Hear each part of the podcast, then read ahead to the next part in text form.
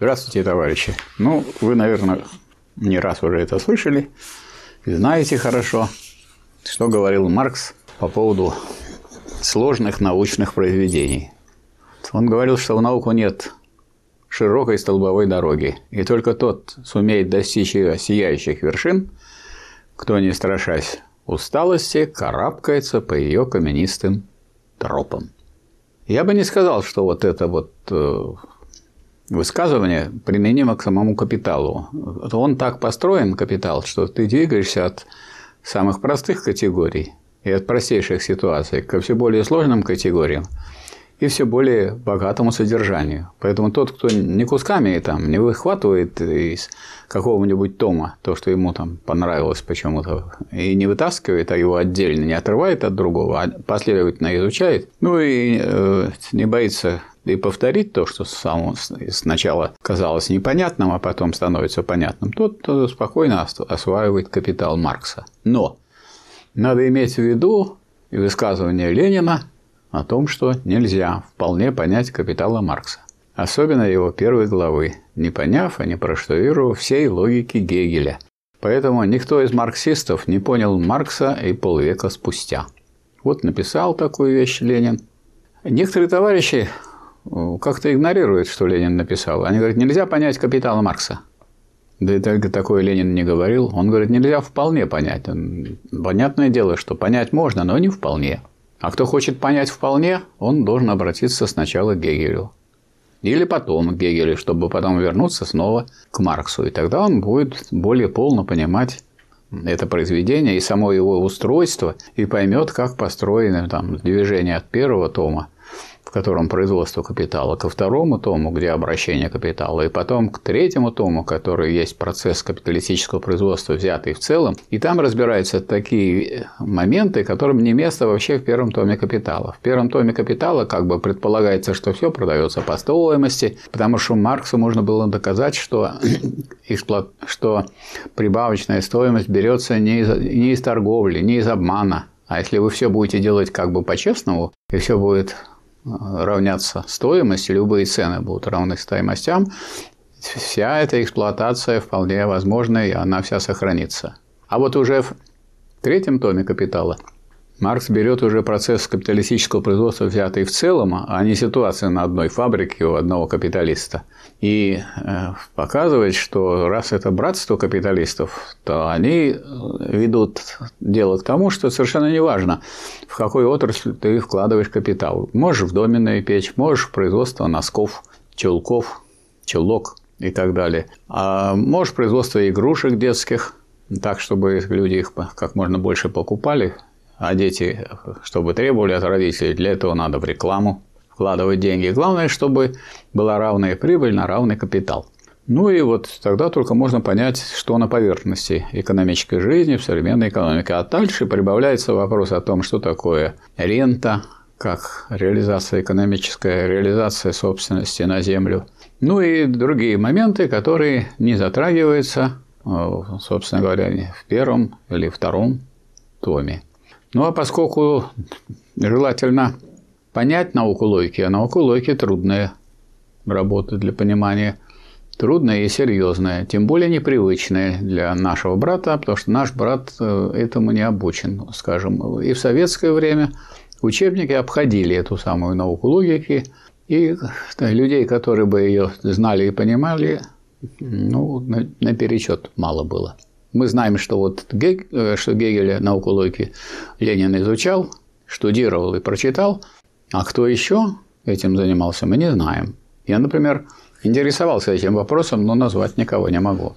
Поэтому, когда мы обдумываем сегодня, а почему так получилось у нас со страной, что вот кто-то не заметил, как мы вместо того, чтобы идти вперед, пошли назад – ну, я думаю, что это связано в том числе и с тем, что если вы э, так сказать, из марксизма сказать, живую душу не взяли, а именно философию, и именно диалектику как э, самую живую часть марксизма, то неудивительно, что будет. Ну вот, э, надо сказать, что многолетний, можно сказать, уже почти 30-летний опыт ведения кружка любителей гегельской диалектики значит, постепенно увеличивал круг людей, которые этим вопросом занимаются.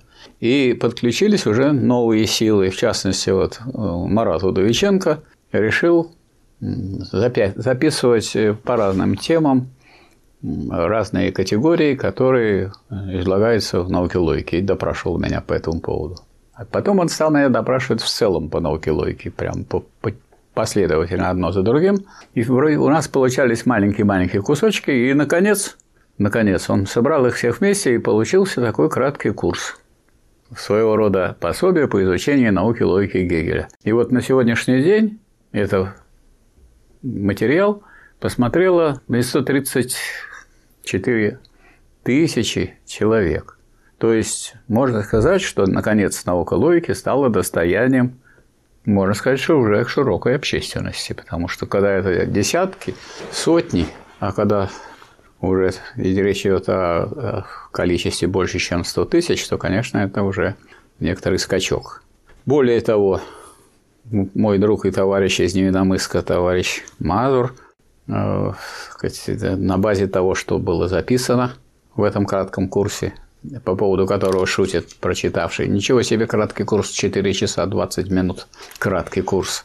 Но он действительно краткий по сравнению с тем, сколько нужно уделять времени изучению науки логики, и как это все сложно, и как трудно это подавать. Он э, издал это в Невиномыске, издательство Невиномысского института экономики и управления и права. И ну, этот э, первый тираж в 500 экземпляров быстро-быстро разошелся, его больше уже практически нет. Но вот в Ленинграде нашлись люди, которые взялись за то, чтобы еще напечатать тысячу штук. И поэтому на сегодняшний день вот имеется новый экземпляр вот в таком виде, книжечка, которая называется «Наука логики Гегеля. Пособие по изучению. Невиномыск, 2021». Все выходные данные сохранены, ну, дополнительный сделан тираж. И теперь мог, значит, часть тиража передана Красному университету и Фонду рабочей академии для того, чтобы мы использовали это в занятиях, а значит, примерно половина тиража поступит в продажу ну, теми, кто сделал этот дополнительный тираж. И вот э, есть у меня сообщение о том, как эту книгу приобрести. Для этого надо в интернет-магазине издательства «Спетлиц» спецлит, отправка книги почтой РФ в любую точку страны. Стоимость 200 рублей плюс почтовые расходы. Здесь другая информация еще о том, что можно приобрести в магазине издательства Санкт-Петербург, улица Боткинская, дом 3. Телефон 642 24 67. Ну и в других интернет-магазинах «Лабиринт», в Доме книги, «Читай город», «Буквоед». Вот в последних э, она появится через 10 дней. То есть сейчас она самая свежая и в самом свежем виде. Поэтому кто хочет облегчить себе задачу изучения, а не подменить, разумеется, изучение науки логики Гегеля только прочтением этой книги, и кто понимает, что надо вот такую книгу и такие книги рассматривать не иначе, как пособие, то есть как такую литературу в помощь тем, кто, кому так сразу трудно это постичь. А, а кто это такие? Да все. Всем трудно постигать науку логики Гегеля. Это проверено, это все знают. Вот.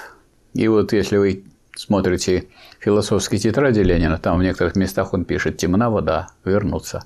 И говорит, что я пытаюсь Гегеля читать таким образом, чтобы возвращаться снова к тем местам, которые являются непонятными, и снова их прочитывать и обдумывать. То есть надо заниматься не просто чтением, а изучением, штудированием. А штудирование – это и есть повторение, возвращение. Постепенно у вас будет все более и более полная и более э, цельная картина складываться, и вы будете чувствовать себя свободно. Особенно в тех случаях, когда речь идет о применении этой науки логики, в том числе к капиталу, он совсем по-другому будет смотреться, потому что вы будете видеть, как там развертывается содержание, а метод по Гегелю – это осознание формы внутреннего самодвижения содержания изучаемого предмета. Раз содержание другое, вот экономическое там и метод в этом смысле другой.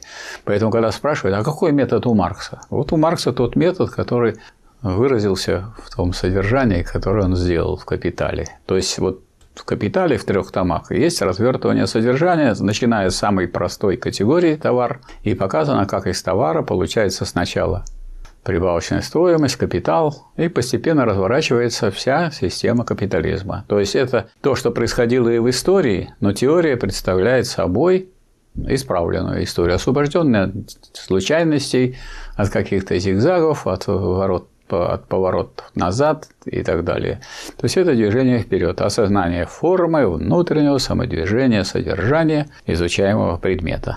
Вот я об этом хотел поставить интересующихся, их уже очень много, в известность и э, сказать, что наше дело по изучению науки логики не ради самой науки логики, а ради понимания трех моментов марксизма, философии, политэкономии и научного социализма, наше дело продвигается вперед. И если это дело продвигается вперед, оно будет и в практике продвигаться. А тут кто думает, что можно двигаться вперед в практике, не особенно подготавливаясь свою практику научно, тот э, скоро убеждается, что иначе он останавливается, все тормозится, и он никак не может сдвинуться с мертвой точки. Поэтому ну, как мы можем победить, имея в виду, что мы не капиталисты, денег у нас не столько, сколько у тех, с кем мы ведем классовую борьбу. Победить мы можем только более высоким знанием и более высокой теорией, более высокой культурой, более высокой наукой и Э, умением добиваться поставленной цели. Вот, желаю всем успеха в изучении науки логики Гегеля.